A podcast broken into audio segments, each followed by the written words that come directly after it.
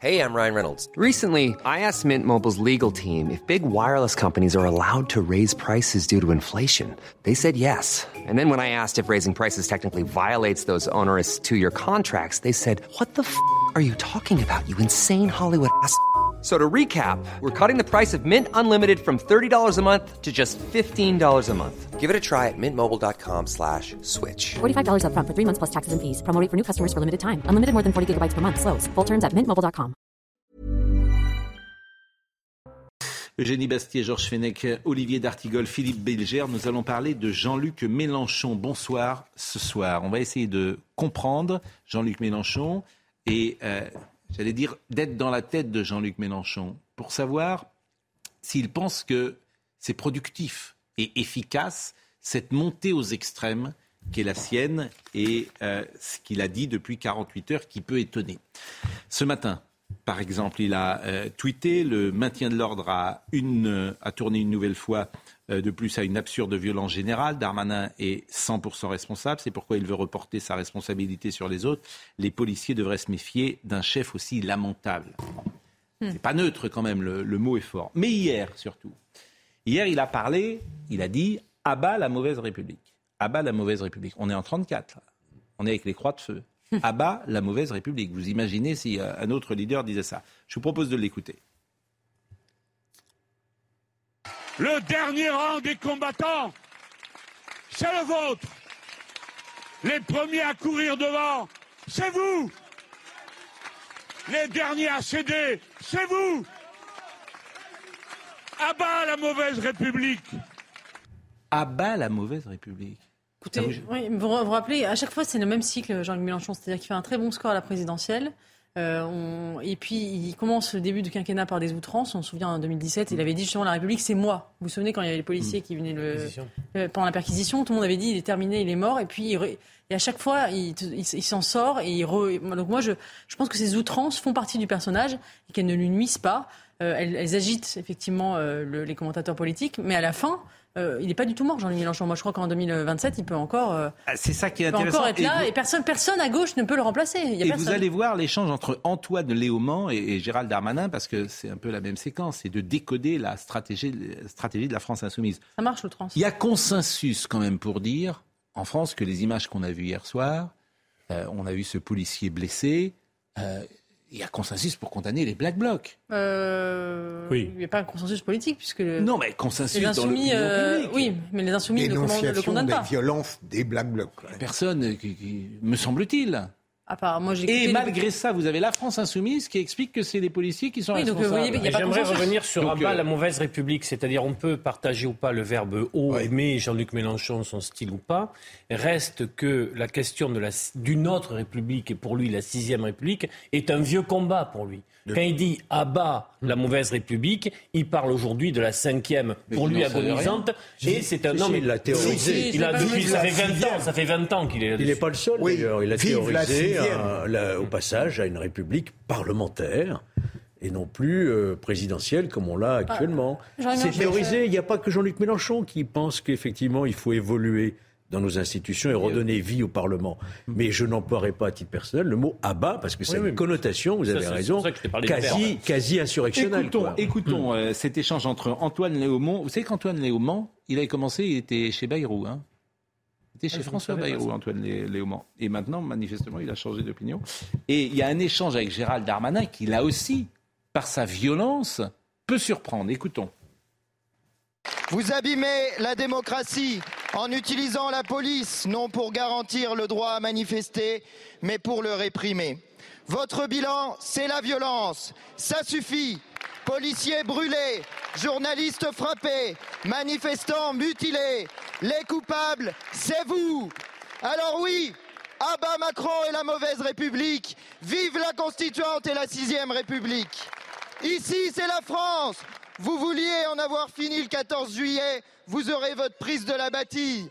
Vous avez déjà perdu. Quand retirez-vous votre réforme des retraites? Mais J'avoue que je n'ai pas tout compris de votre question, sauf que vous n'étiez pas content et que vous n'aimiez toujours pas la police.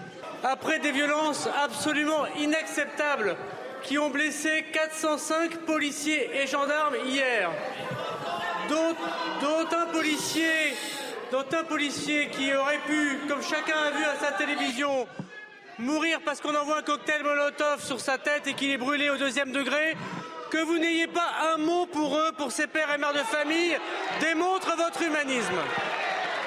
Monsieur le député Léaumont, vous nous avez habitués. Vous nous avez habitués. Là où vous nous avez moins habitués, c'est pas tellement votre haine anti-police, c'est que vous n'avez même pas un mot pour les trois militants du Parti communiste qui ont été agressés par les Black Blocs. Et si le Parti communiste français a fait ce matin un communiqué extrêmement clair, soutenant les forces de l'ordre, protégeant le droit de manifester et condamnant les violences des Black Blocs, vous êtes les complices manifestement de ces violences quand ici, devant la représentants du peuple, vous ne condamnez pas les gens qui, à coups de cocktail Molotov, abattent notre démocratie. À la fin de l'envoi, il touche Gérald Darmanin. Mais vous avez vu, euh, au-delà même de- de- des phrases, le comportement d'Antoine Léaumont, ça, ça ne vous de- interroge pas? C'est de la haine. C'est de la haine et je suis frappé de voir avec quelle constance euh, ces extrémistes de LFI euh, sont indifférents au consensus de, de l'ensemble de la société sur le caractère inadmissible des violences. Au fond, ils développent un discours complètement parallèle à ce qui existe dans la société. Il y a Et un problème même personnel de comportement. Vous voyez cet homme, vous dites, c'est étrange. Ah ben, il est très bien. Mais là il a du mal même à se maîtriser, manifestement. Là, je pense que ça va leur nuire. Peut-être que ça n'est pas possible qu'on continue ainsi Ben, à sûr, développer un discours de haine euh, totalement désaccordé avec la réalité et les analyses qu'on fait. Ça n'est pas convable, je surtout, crois. il y a une, y a stratégie délibérée, pardon, mais euh, le- euh, moi j'ai regardé euh, Jean-Luc Mélenchon jusqu'à présent, il condamnait les violences des Black Blocs tous les 1er mai. Il l'a fait quasiment les 5, euh, voire 10 an- dernières années, parce qu'à chaque fois, à chaque, chaque 1er mai, il y a des violences de Black Blocs. Depuis il ne le 2016. fait plus depuis cette manifestation, depuis euh, le mouvement pour les retraites. Il ne, il ne condamne plus la violence des Black Blocs. Et là, il y a une évolution, une évolution qui est à mon avis calculée, euh, qui est stratégique. Et c'est ça qui Euh, m'intéresse. parce qu'il considère, je pense, qu'il y a une partie, et ça c'est nouveau, je pense, une partie du peuple de gauche, de- des manifestants, qui sont en sympathie avec ces violences. Et Il c'est vrai. parle de violence Il faut le dire. Il y a une, Et qui veut en il y a une partie des gens, de- des gens qui mani- manifestent, une partie des gens de gauche qui considèrent que la violence est devenue un mode légitime d'opposition et on a le seuil de tolérance euh, a, a- a baissé. Euh, et ça, et, et, euh, à force, à force que ces violences se banalisent, le seuil de tolérance a baissé. Et aujourd'hui, c'est devenu un moyen comme un autre. Mais à bas je, la je crois que l'évolution de Mélenchon est significative. Avec une autre évolution, si je peux me permettre, une autre, de part avec une autre séquence politique qui s'ouvre, puisque Jean-Luc Mélenchon a eu euh, maille à partie avec euh, des syndicats et l'intersyndicale au tout, au, au tout début, Ouais. où il voulait plutôt fixer la méthode et le calendrier. Or, l'intersyndicale a pris la main depuis la fin janvier. Là, il sent bien qu'il y a un moment de bascule, qu'on passe à autre chose. Et donc, il veut reprendre la main en ayant le sentiment que la situation est insurrectionnelle. Elle n'est pas insurrectionnelle. Il y a beaucoup de colère et de ressentiment. J'ai quelques observateurs que je cite régulièrement euh, le soir. En tout cas, je cite leurs messages. Je ne cite pas Oui, on n'a toujours pas leurs les- auteurs. Mélenchon et ses proches rejouent 1793. La mauvaise République, c'est celle des Girondins, de Thiers et de De Gaulle. La bonne, c'est la Convention de la terreur et la vertu. C'est cela leur imaginaire. Robespierre, les communards, Proudhon, Thorez. Leur objectif, y compris en affichant un comportement terrible, confère euh, Léaumont, à l'Assemblée, c'est de ruiner les institutions. C'est une vérité. La seule différence, c'est qu'ils ne sont pas qu'ils se sont adaptés à l'époque. Ce ne sont pas des sans-culottes, mais des sans-cravates. Votre interlocuteur sur Torres. euh, Il a, C'est pas mal. devrait, euh, oui, il a de l'esprit. C'est pas mal. Il a de l'esprit. sur Torres. Il a de l'esprit. Ne donnez pas son nom, bien sûr. Non, je ne donne Non, pas son. Vous avez entendu la Mais c'est toujours le même ou pas Bah, J'ai plusieurs. euh, Oui. ça je sais que ça peut vous étonner. C'est les visiteurs du soir. C'est les, ah. C'est les Oui. visiteurs du soir. Oui, oui. Exactement. Bon, Madame Borne. euh, mais non, mais ce qui m'intéresse, c'est la question que je vous posais tout à l'heure. Il- Voilà, c'est une stratégie. Alors, bon, il a ses, euh, ses petits soldats qui sont qui n'ont sans doute pas son même, le même talent que lui, les Mans et tout ça, mais on entendra encore un, un son tout à l'heure, euh, le discours de, euh, du leader Maximo euh, Les petits soldats existent dans toutes les familles politiques. hein. Parce que je les ai parfois du côté macroniste le matin sur les matinales, Oui. qui égrènent les éléments de langage. Ah oui, oui. Oui, mais je l'ai. Oui, euh, au moins Le ils sont. culte du chef et Oui, euh, l'absence sont- de, sont peu- de- Au moins ils sont fades. Tandis que là, eux, c'est voilà. Mais cette sensibilité politique a toujours existé. Mais Écoutez, moi, j'ai pas sou- franchement, Ah oui je m'intéresse à la politique. De, de- j'ai pas souvenir dans les années 70, dans les années 80, dans les années 90, dans les années euh, 2000, de- je n'ai pas souvenir au Parlement. au Parlement. Au Parlement. Au Euh, Parlement. voilà. Alors il y a toujours eu des excités, Ouais. mais j'ai pas souvenir de ça. Et je vous répète que si c'était à l'autre bord de l'échiquier, si vous aviez euh, la droite euh, qui se comportait comme la France insoumise depuis trois mois, euh, je disais tout à l'heure 1934, euh, les croix de feu, mais tous les journaux, Elle non, est traitée parce que la complaisance avec euh, Jean-Luc Mé- Mélenchon, c'est sidérant. Mais écoutons Madame Borne, si vous voulez bien, qui répondait à l'Assemblée nationale ce matin aux violences. Hier, plus de 400 policiers et gendarmes ont été blessés, dont certains grièvement.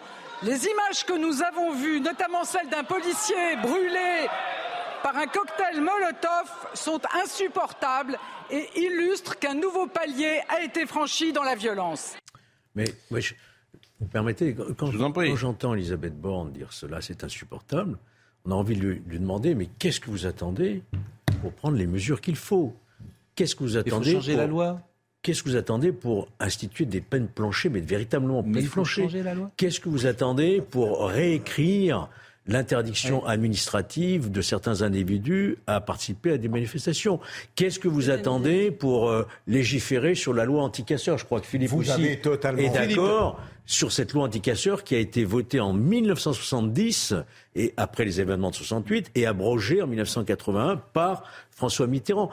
Ça suffit pas de se lamenter, et de critiquer et de se scandaliser. Il faut aussi, quand on est chef du gouvernement, donner les moyens à la police de n'être plus que de la chair à canon, quoi. Je suis d'accord, et c'est la phrase de Bossuet que j'ai encore citée ce matin.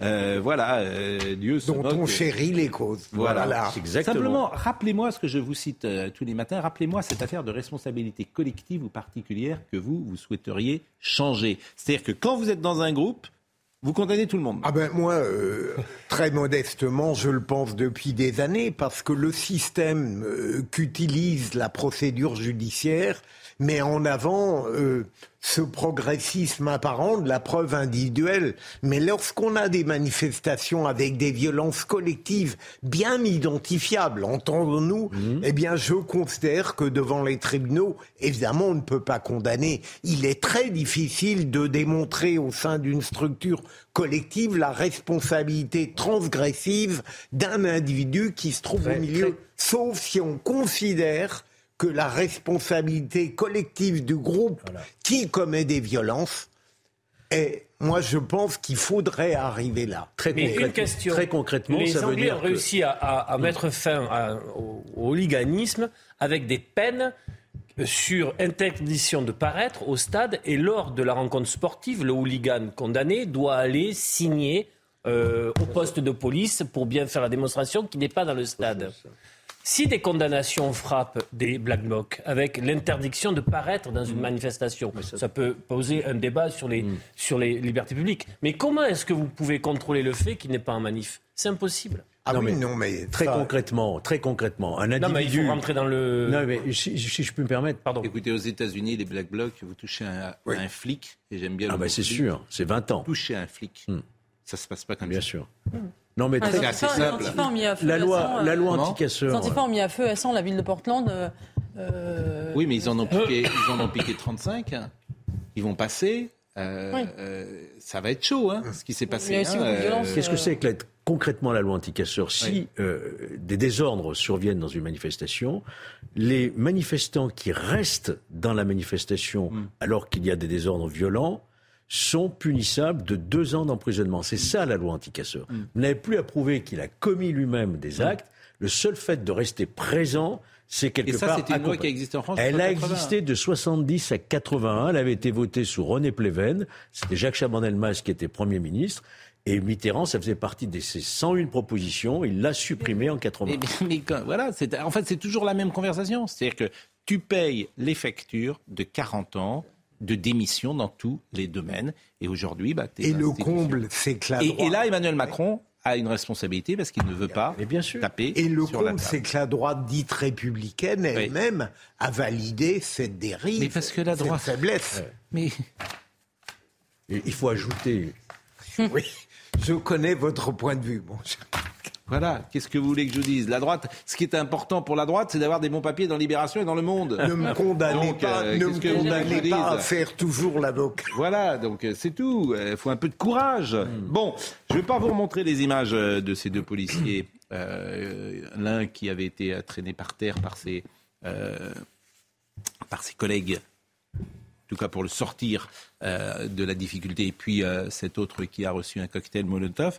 Simplement, je voulais qu'on écoute ce que disait Jean-Luc Mélenchon euh, hier, même dans la posture, dans, dans le langage corporel, le body language, comme on dit. Je vous assure, il y a quelque chose, me semble-t-il, qui n'est pas si fréquent sous la Ve République et qui peut-être peut inquiéter. Écoutez, Monsieur Mélenchon, c'était hier.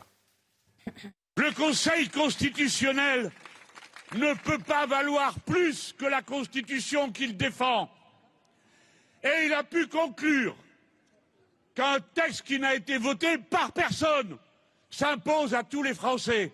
Comme autrefois, les lettres de cachet du monarque s'imposaient à tout le monde qui pouvait finir à n'importe quelle heure à la Bastille. Aujourd'hui, vous pouvez finir à n'importe quelle heure en garde à vue sans raison. Aujourd'hui, vous pouvez finir à n'importe quelle heure gazé ou bien éborgné, etc., etc.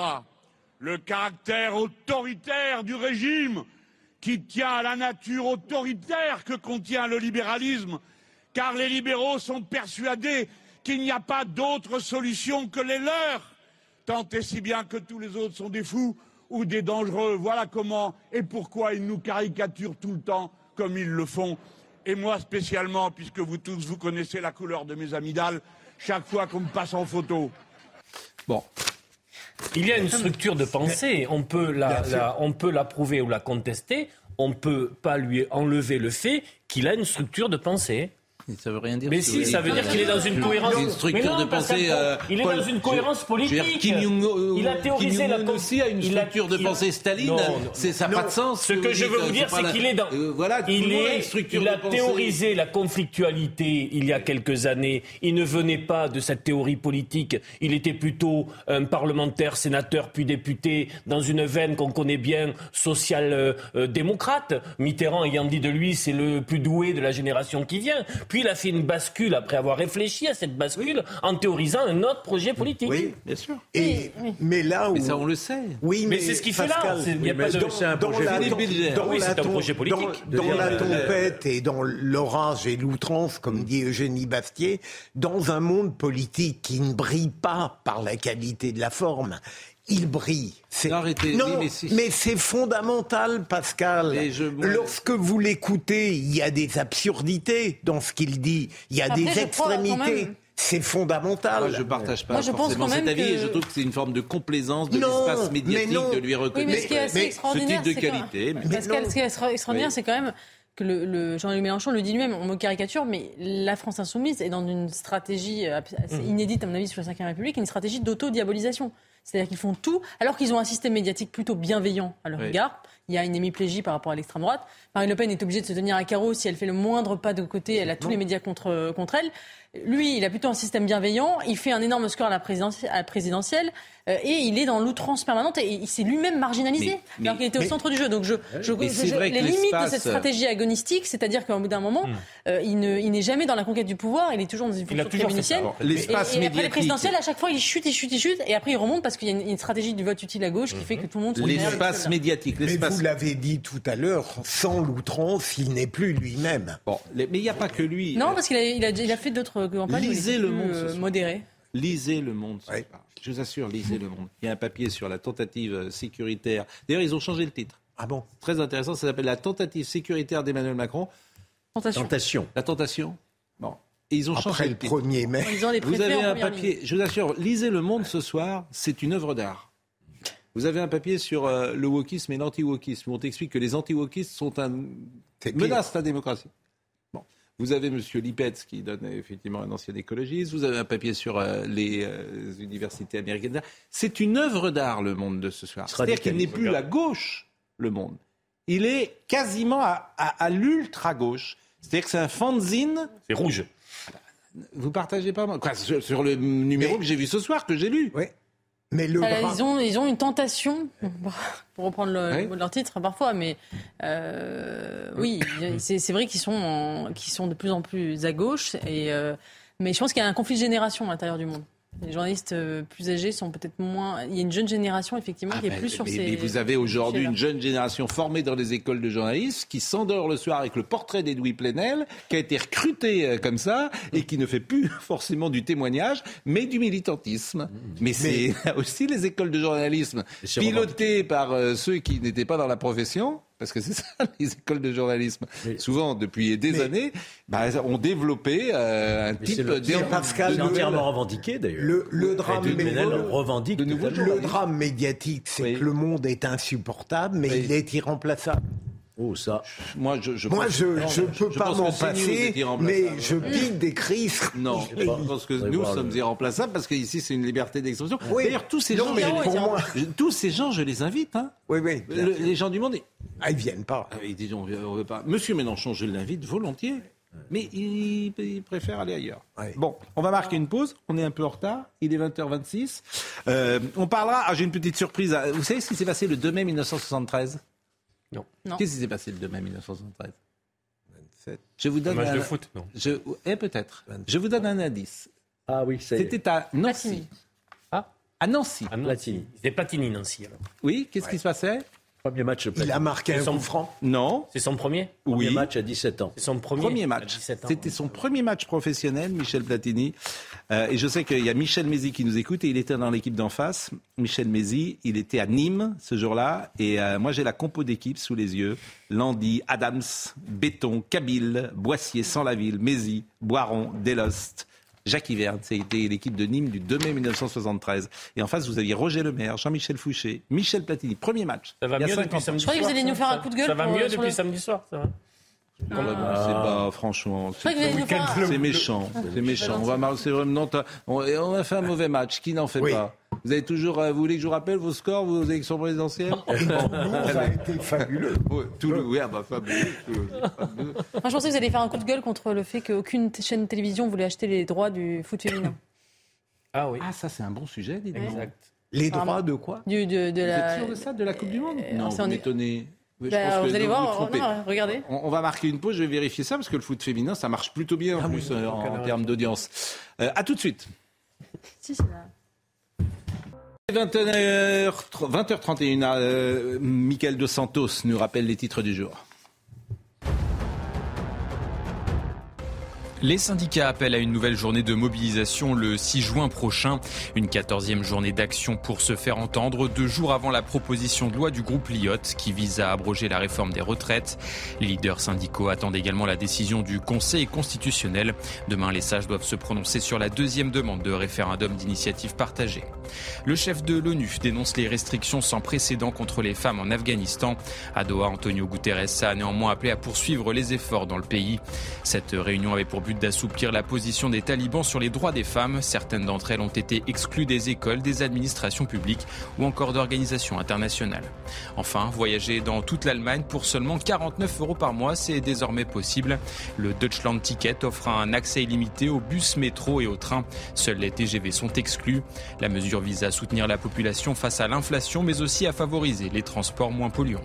Exactement, et c'est une bonne idée le Deutschland Ticket. On va terminer donc avec les casseurs. On va écouter euh, Sandra Buisson sur euh, le projet Pourquoi pas anti-casseurs, parce qu'on a vraiment le sentiment qu'on ne fait rien depuis des années pour euh, lutter contre ces casseurs. Interdire à quelqu'un de manifester, c'est possible aujourd'hui, mais uniquement en judiciaire. C'est une peine complémentaire qui peut être prononcée quand les faits jugés ont été euh, commis lors d'une manifestation sur la voie publique. En revanche, à l'heure actuelle, il n'est pas possible pour un préfet de prononcer une interdiction administrative de manifester contre des individus qui seraient connus de la police euh, ou des renseignements pour être des casseurs, des radicaux violents ou constituer une menace pour l'ordre public. C'est ce à quoi le ministre de l'Intérieur a dit vouloir remédier ce matin après l'échec de 2019. En effet, cette mesure faisait partie de la loi anticasseur du printemps de cette année-là, marquée par le mouvement des Gilets jaunes, mais elle a été censurée par le Conseil constitutionnel. Aux yeux des sages, les préfets auraient notamment eu Trop de marge pour décider euh, des motifs justifiant l'interdiction de manifester. Pour le Conseil constitutionnel, le texte tel qu'il était écrit à l'époque portait une atteinte au droit d'expression collective des idées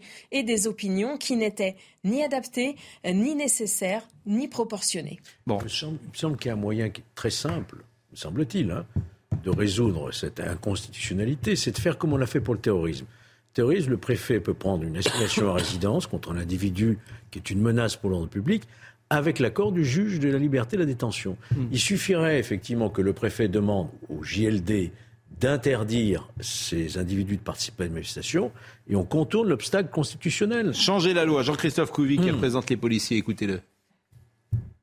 Le ministre a parlé, il a écouté aussi un petit peu, il a fait écho à ce qu'on a dit hier, euh, notamment dans notre syndicat, où on demandait, euh, pour protéger davantage nos, collègues, euh, supprimer, j'allais dire, d'intervenir en amont pour empêcher que ces casseurs ou ces, black blocs viennent à une manifestation. Le droit constitutionnel, c'est d'aller manifester. Là, c'est pas de la manifestation, c'est la bande organisée pour essayer de tuer ou de blesser des policiers. C'est complètement différent. Donc moi, je veux bien qu'on puisse permettre à tout le monde, et effectivement, c'est un droit constitutionnel d'aller d'aller en manifestation ce qui est normal, et on est là encore une fois pour encadrer pacifiquement et que ça se passe bien, mais ces gens-là arrivent avec une idée derrière la tête et c'est pas du tout l'idée de la manifestation. Et d'ailleurs aujourd'hui il y a une enquête qui est ouverte suite à, ce qui arrive à mon collègue de tentative d'homicide volontaire. Donc euh, c'est une, première, j'allais dire. Euh, on montre bien le, niveau de voilà de, de, de blessure et de volonté, et donc ça sera ça sera jugé en assise. C'est un crime. Bah, c'est tellement évident d'ailleurs euh, qu'il faut changer les choses. Alors je voulais qu'on voit ce qui se passe à l'étranger, comment on gère les black blocs. Somaya Lalou. Si tous les États européens insistent sur l'apaisement lors des manifestations, d'un pays à l'autre, l'approche n'est pas la même face aux black blocs. Parmi les pays où les méthodes sont les plus offensives, il y a les Pays-Bas. La police y tire parfois à balles réelles comme à Rotterdam en novembre 2021, où deux personnes ont été blessées par balle lors d'une manifestation contre les mesures sanitaires qui a dégénéré. Autre exemple chez nos voisins allemands, où la police utilise très peu d'armes dissuasives, telles que les LBD, les gaz lacrymogènes ou les grenades assourdissantes. Dès les premières tensions, la police allemande encercle les individus violents et procède au corps à corps avec les manifestants radicaux. Ailleurs, la volonté de désescalade prime comme en Belgique, où les canons à eau sont systématiquement présents pour éviter les affrontements. En Angleterre, la majorité des policiers n'est pas armée et les armes intermédiaires sont largement interdites. La stratégie opérante, celle de l'encerclement, afin d'isoler les éléments perturbateurs. Autre moyen pour les policiers anglais, les caméras embarquées ou portatives qui capturent les images. Très utile pour les tribunaux lorsque les individus ne sont pas cagoulés. Bon, voilà ce qu'on pouvait dire ce soir sur les Black Blocs. J'ai peur que nous redisions la même chose tant qu'il n'y aura pas une volonté politique de changer les choses et, selon l'expression qui a fait Flores, changer de logiciel. Et tant que vous n'arrivez pas, ou que vous ne voulez pas, etc., changer de logiciel, bah, vous aurez les mêmes. Le comble, Pascal, c'est que face à la gauche et à l'extrême gauche, on est obligé de défendre un pouvoir sur ce plan-là qui est pourtant pas bon du tout. Mais la gauche a tout intérêt à ce que les manifestations ne se passent Je pas. Je suis d'accord avec vous. C'est ce que c'est ça le paradoxe. Et d'ailleurs, euh, c'est ça. Il y a une part de cynisme, peut-être dans le pouvoir euh, aujourd'hui, qui se satisfait euh, de ce qui s'est passé ces dernières heures, parce qu'objectivement, ça le sert. Voilà. Et, oui, mais le euh, pouvoir en place ne, ne, peut pas se nourrir du désordre longtemps. Bah, en tout cas, il peut euh, récupérer ce mmh. désordre.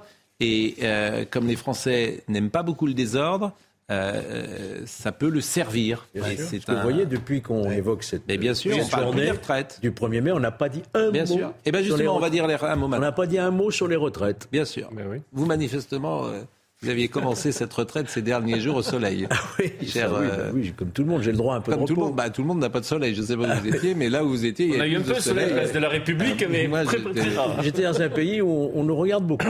Ah, et on peut dire ce pays où c'est indiscret. Bien sûr, le Maroc. Eh bien, on salue nos amis marocains. Ils nous écoutent en direct? Ils nous écoutent en direct. Il y a pas ils apprécient beaucoup notre émission, notamment. Eh bien, écoutez, j'en suis content. Il n'y a pas de décalage horaire avec... Euh, une heure. Il y a une heure, il est 19h oui, c'est ça. Ouais. Donc, euh, vous étiez où à Gadir À, Marrakech, oui. Eh bien, écoutez, on salue nos amis de Marrakech. On les salue vraiment avec plaisir, hein? parce qu'il y a un accueil extraordinaire. Exactement. On préférerait peut-être être, ce soir, euh, il faisait combien? 25, 30 degrés? Oh, plus que ça.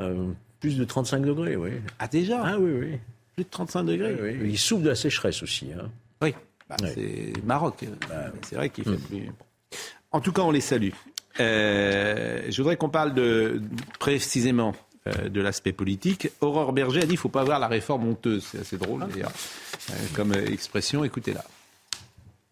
J'ai repris l'expression qui est celle du président de la République, euh, que je trouve qui illustre bien cette période-là. De relever le museau, ça veut dire qu'il ne faut pas avoir la réforme honteuse.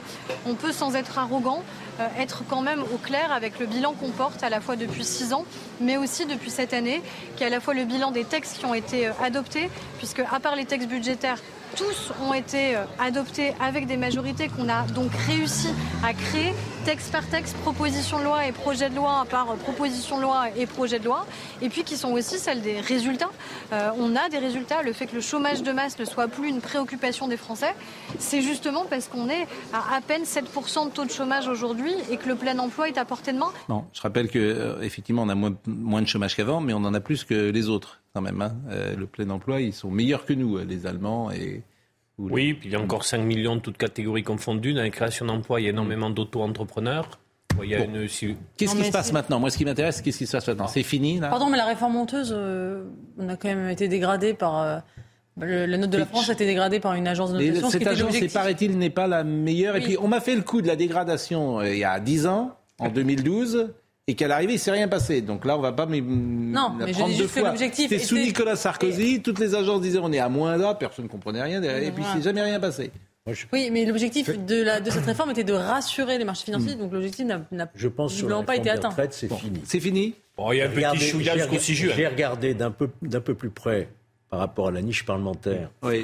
du 8 juin. Admettons qu'effectivement l'Assemblée, c'est pas impossible, vote l'abrogation de cette réforme du 8 juin. Oui. Qu'est-ce qui se passe?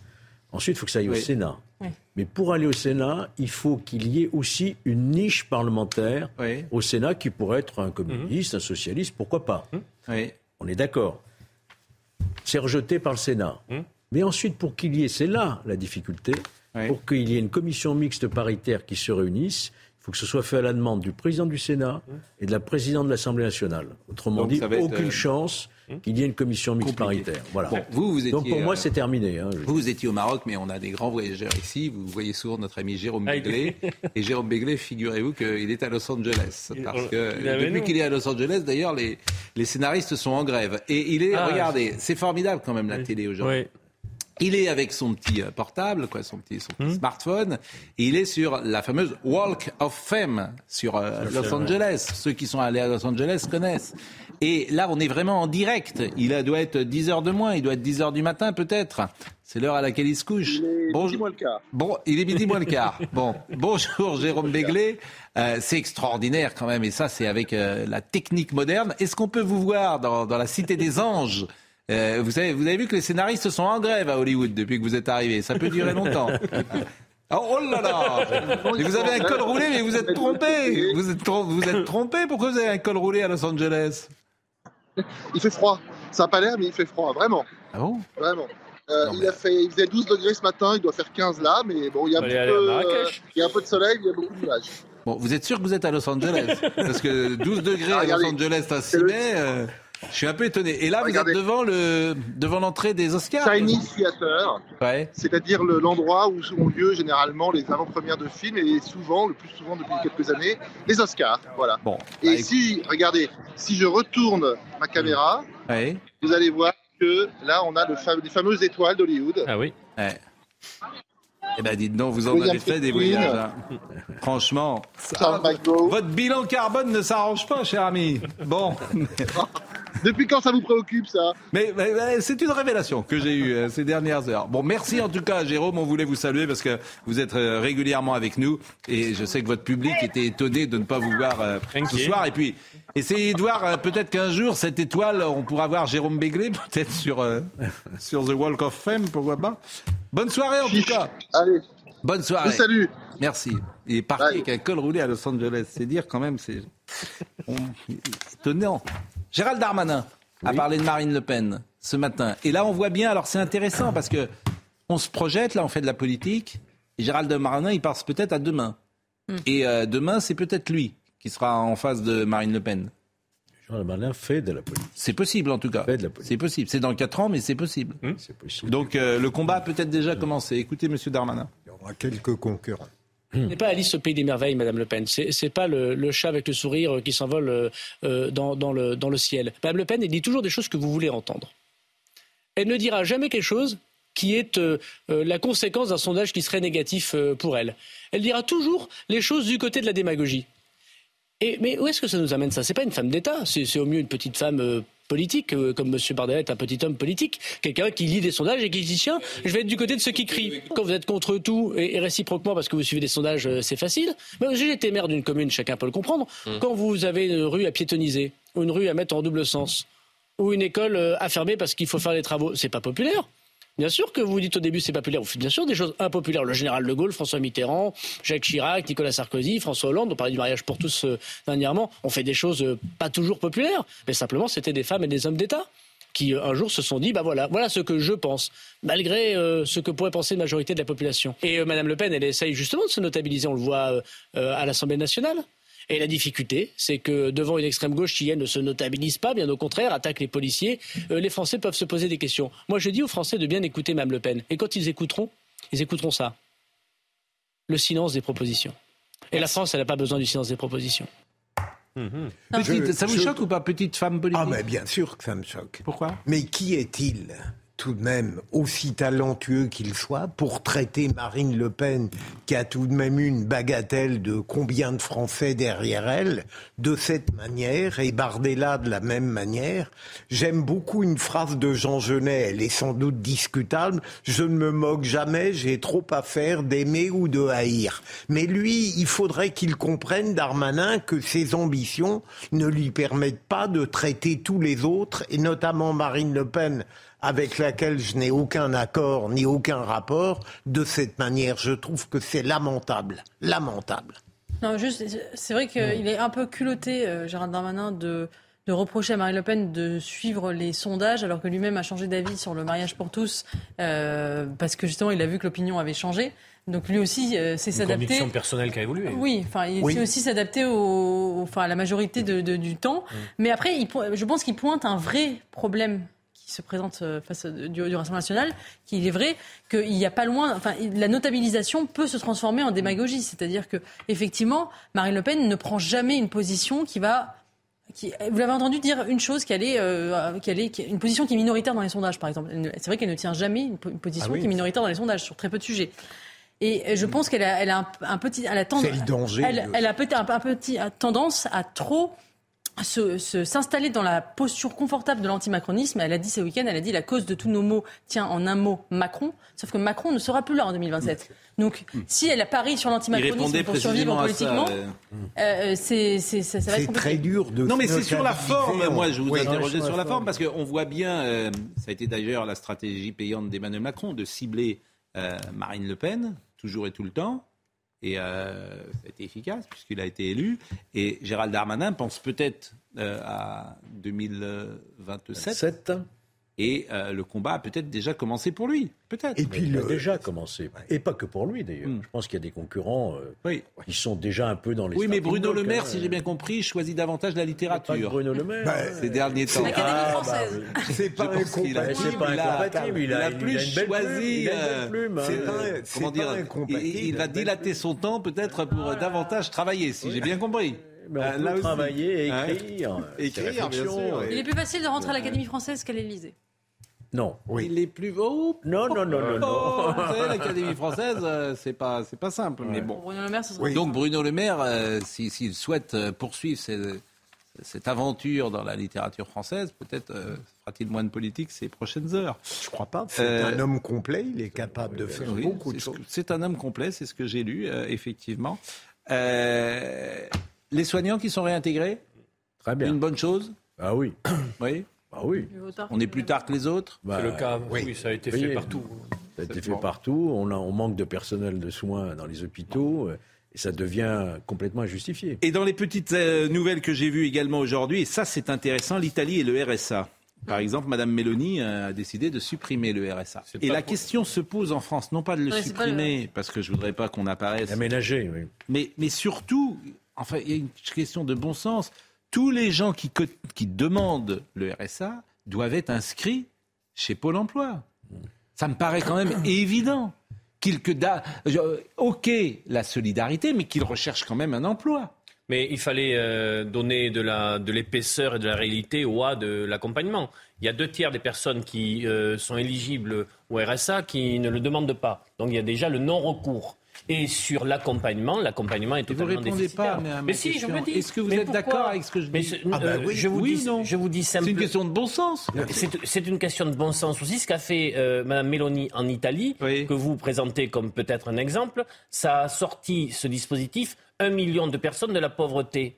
Ils vont y retourner. Elle a supprimé le revenu Oui, de, de citoyenneté. Le gouvernement italien a supprimé le revenu Hum. de citoyenneté. Oui. Ce revenu était destiné à toutes les personnes justifiant de revenus Hum. modestes. 4 millions de personnes bénéficiaient de cette aide.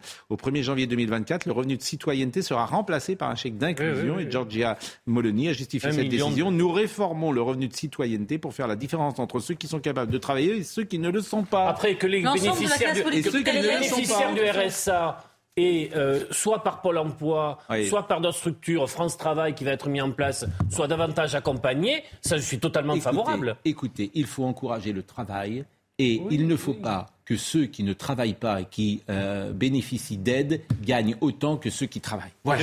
C'est assez simple. Et ce que je dis, et tout le monde peut être d'accord.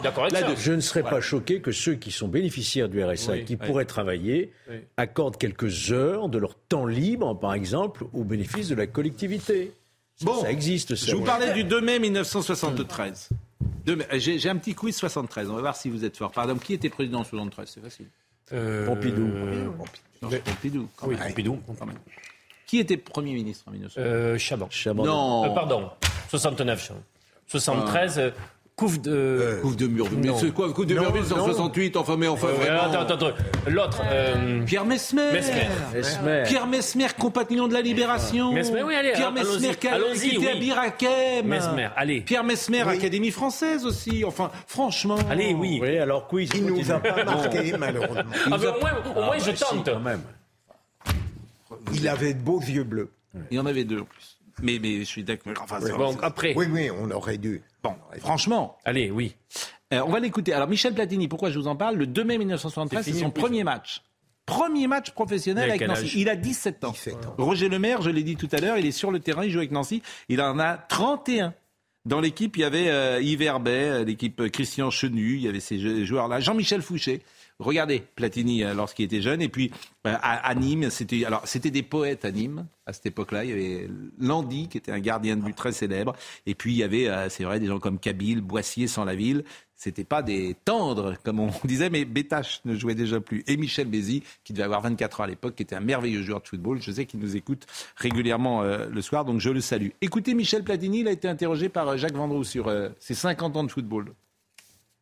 Je me souviens que c'était mon premier match, mais je ne me souviens pas exactement euh, de ce match. Mais de l'équipe, je m'en souviens, mais du match en lui-même, euh, je me souviens pas. Je me souviens de l'équipe de Nancy, je me souviens des joueurs de Nîmes, mais je me souviens pas du match, euh, du déroulement du match. Quoi. Pas, beaucoup. Je m'en souviens. Non, je connais, je connais l'équipe par cœur. À droite, il y avait Jean Palca.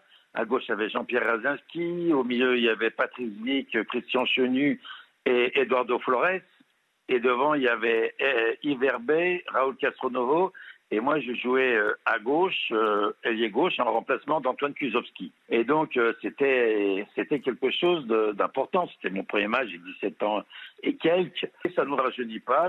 Il est de 55, euh, Michel Platini, donc c'était son, son... Alors j'ai vu les images tout à l'heure de l'INA, il pleuvait, alors c'était mal filmé à l'époque, il pleuvait ce soir-là à Nancy, c'était le 2 mai. Et puis il y avait une petite discussion entre les jeunes, forcément, qui n'ont pas vu Platini. Quel est pour vous le plus grand joueur français de tous les temps De tous les temps. Alors moi, euh, il y en a un qu'on oublie beaucoup, c'est Di Stefano. Non mais Di Stefano n'est pas français, dirais- Euh, je parle ah, d'un vous joueur parlez français. des Français Oui. Ah, Pardonnez-moi, je suis un peu universel. Coppa, mais oui. bon. Je disais Raymond Euh, Bien Vous trouvez que Coppa c'est le plus Ah, grand joueur français de tous les temps. Vous trouvez que c'est supérieur à Michel Platini et Zidane Ah, moi, je trouve. Coppa, je me souviens d'un match contre l'Espagne éblouissant. C'est-à-dire que son champion, c'est toujours le champion de ses 20 Ben, ans. C'est ben ça qui oui, est drôle. Forcément. C'est- c'est comme et la- Copa n'était pas mauvais tout de même. C'est- Mais j'en j'en suis sûr, mais c'est. Et, et il savait tout faire. On peut lui reprocher n'avoir pas été vraiment buteur. Il y en a un qui peut surclasser tout le monde, c'est Mbappé. hein. Attendons encore. quelques Oui, ah, bah, Oui, euh, là, on a c'est du peut-être temps. demain, mais bon. Ouais. Et, euh, Eugénie, vous êtes Joker, loin du foot. cette photo. Quel est le plus grand En fait, joueur euh, français euh, footballeur Alain Giresse, je l'adore. Pour vous, c'est supérieur donc à Platini. Parce que c'est mon, c'est mon pays. Mon Langoiran. Bon. Et pour vous. Pascal Je, je pense que Platini, c'est un génie. Oui, c'est un génie. oui. C'est un génie. euh, Mais il n'y a pas de génie sans grand coéquipier à côté, quand même. C'est pour ça que vous êtes autour de nous ce soir, cher ami, régulièrement. Bon, j'ai le quiz de l'année 73. Quelle est la chanson qui va être en tête du top 50 en 73 pendant euh, 18 semaines Euh, je fais attention. Un indice. Franchement, Ah, mais, Mais je n'étais pas né, moi. euh, il nous écoute si ça se trouve ce soir. En 73, c'est peut-être son plus grand. euh, le berger les cheveux blonds, les cheveux courts. Ah. cheveux blonds. Euh, Michel Sardou. Eh, voilà. Ah, Est-ce qu'on a Michel Sardou. Michel Sardou, c'est la maladie d'amour. Ah. Oh, Elle court. la maladie. C'était le quiz 73. Euh, le World Trade Center et les tours jumelles étaient inaugurés à New York en 73 et alors Augusto Pinochet a accédé au pouvoir au Chili. C'était 1973 et c'était donc, euh, on voulait rendre hommage de cette manière à Michel Platini. Olivier Benkemoun. 73 c'est- 73. Ah, vous êtes de 73 73. Ah, ben vous savez que les vais pas vous filles, dire mon âge, les mais- filles de 1973 ont 50 ans aujourd'hui. Je sais plus quel est l'âge, la, la date de naissance de Platini. Je crois que je suis pas très très très. Platini, il est du 21 juin 1955. Il est né à 21 juin, le jour de 25. l'été, comme François Sagan. Moi, je Ceux suis qui sont nés, bien sûr. Mais Sagan, c'était 35. 21 juin. 25 juin, 25 juin, monsieur. C'est pour ça. je suis à Vous 4 êtes- jours. Je suis à Ah oui. 4 jours de Vous Platini. une c'est sorte pour ça de. Platini de l'information. J'espère qu'on va mettre des buts ce soir avec les mêmes flottants. Parce qu'on portait le flottant à l'époque. Oui, oui, vous êtes un peu flottant de temps en temps, même. C'est pas faux. C'est pas faux. On va essayer de rectifier le. le- le- le- Ah, bravo. Ah, ça vous fait bien rire, ça. C'est là votre. Et quel est, bah, quel, quel est le menu, docteur? Eh bien, écoutez, au, menu, évidemment, on va revenir sur cette passe d'armes euh, à l'Assemblée nationale, Mm. à propos de la, de la- de la police avec euh, Gérald Darmanin. On va parler beaucoup de, de police, de violence contre les, les policiers. Mais Mm. on parlera aussi du, cour- du couronnement de Charles III, ça c'est important, Mm. et de la fameuse végétarienne quiche. Dont tout Ah oui, mais alors finalement, on m'a dit que c'était pas, euh, c'était euh, la quiche, elle était pour le peuple d'une certaine manière, mais elle n'était pas servie au, au déjeuner royal ou au dîner royal. Eh bien, Donc, écoutez, en tout cas, tout le monde, tous les Anglais ont la recette de cette quiche royale qui a l'air formidable. Je ne sais pas quoi vous dire d'autre parce que vraiment, ça donne envie. Quiche à l'estragon. Bon, euh, vous, c'est à 21h, bien évidemment. À 22h, c'est l'ami euh, Ah, Julien. Pasquet qui se sera remis, je pense, Ah. de sa nouvelle défaite. Tous les soirs. bon, Comme tous les il soirs. est- il est s'enchaîne. Donc c'est c'est vrai que c'est quatre défaites consécutives. Bon, c'est toujours un moment. Mais je pense que je lui ai dit, c'est c'est faut s'accrocher. Côté des fêtes, euh, vous savez de quoi vous parlez. Hein Oui, bien sûr. Samedi Oh. soir, euh, Seconde couche. je reviens pas pour samedi soir. Je suis parfaitement d'accord avec vous. Je vais, sa- je vais euh, remercier ceux qui étaient avec nous aujourd'hui, et notamment, et notamment, et notamment, euh, et notamment Jean-Luc Lombard qui était à la réalisation, David Tonnelier qui était à la vision, Adam qui était au son. Merci à Benjamin No, à Lucas euh, Busutil, à Florian Doré. Toutes ces émissions sont à retrouver sur cnews.fr. Rendez-vous demain matin.